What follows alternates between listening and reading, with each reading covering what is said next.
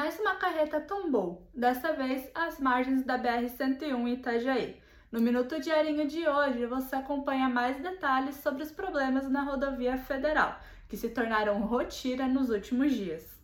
O motorista de uma carreta perdeu o controle do veículo que acabou tombando no quilômetro 117 em Itajaí. O acidente aconteceu na tarde desta quarta-feira no bairro Espinheiros, mas não deixou ninguém ferido. O veículo ficou tombado no canteiro lateral até a remoção da concessionária. A BR-101 foi palco de outro acidente nesta quarta-feira. Um caminhão com cargas leves pegou fogo em Balneário Camboriú, bem em cima do viaduto do Monte Alegre. A fumaça pôde ser vista de longe e não houve registro de feridos. Segundo a PRF, as chamas começaram por um defeito mecânico.